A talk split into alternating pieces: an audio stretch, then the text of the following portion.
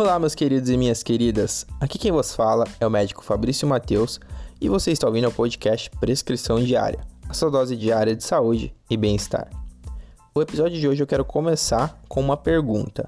Você sabe o que é anedonia? Anedonia nada mais é e pode ser definida como um sintoma caracterizado pela perda do prazer por coisas que outrora eram prazerosas para a pessoa. Então, em outras palavras, é basicamente deixar de sentir prazer por coisas que antes você sentia prazer fazendo, praticando, enfim. Esse é um sintoma muito importante para a gente prestar atenção na prática clínica e também no nosso dia a dia. Por quê? Ele pode estar correlacionado com vários tipos de doenças diferentes, em especial com distúrbios psiquiátricos. Mas a anedonia também pode ser um estado temporário em que a pessoa se encontra. E isso pode ter várias motivações por trás. E beleza, Fabrício, como que a gente faz para diferenciar, né, esse, esse sintoma? Se é algo que é temporário, se é algo que é uma doença, se faz parte de alguma doença, como que eu distingo isso? Primeiro ponto é saber se isso é persistente, né? Se já vem de longo prazo, se você já deixa de sentir prazer nas coisas que você gostava há muito tempo, entendeu? Faz uma semana, um mês, um ano, certo? Outro ponto importante a ser levado em conta: se esse sintoma ele vem acompanhado de outros sintomas. Às vezes a pessoa só tem isso e mais nada. Às vezes ela come normalmente, trabalha normalmente, conversa normalmente, mas assim, ela só não, não sente prazer. Ela não, não tem aquela alegria de antes fazendo as coisas que ela queria, que ela gostava. Mas também pode vir acompanhado de outras coisas, de outros sinais e sintomas. Por exemplo, choro fácil, a pessoa ela chora por qualquer coisa. A pessoa ela pode até ter pensamentos, às vezes suicidas ou coisas do tipo. Nesses casos mais graves, a gente associa a um possível diagnóstico de depressão, certo? E lembrando, gente, tudo isso requer uma consulta, requer uma investigação. Cada caso é um caso, tá? E ainda falando sobre as possibilidades, é muito prudente analisar todo o contexto, né? a situação social em que a pessoa se encontra, o momento da vida.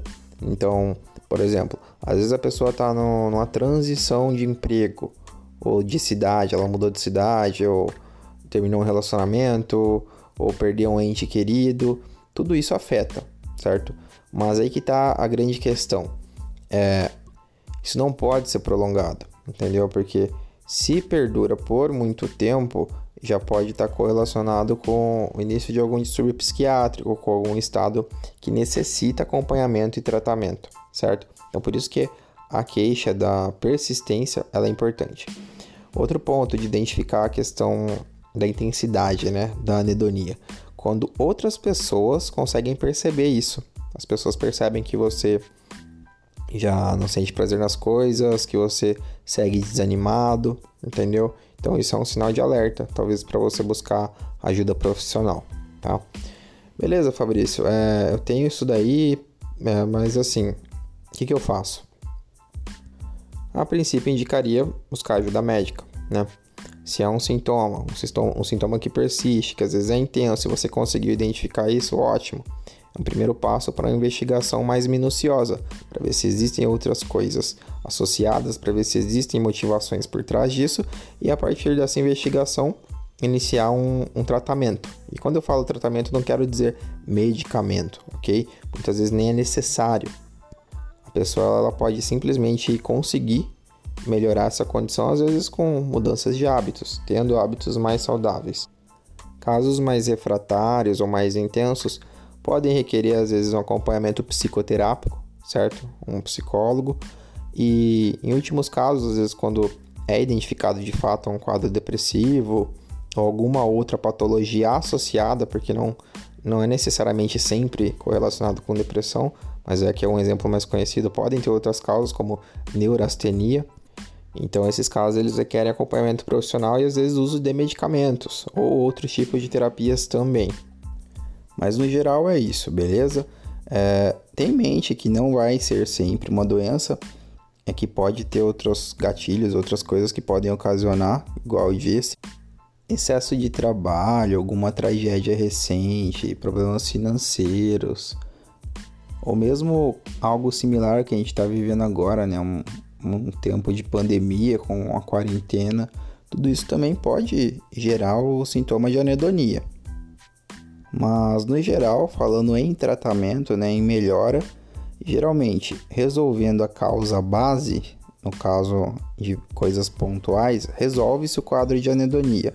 Agora, quando tem uma patologia envolvida, como uma depressão, aí tem que tratar a, patologia, a doença, seja com psicoterapia, seja com medicamento, seja com acompanhamento multidisciplinar, certo? E então é isso.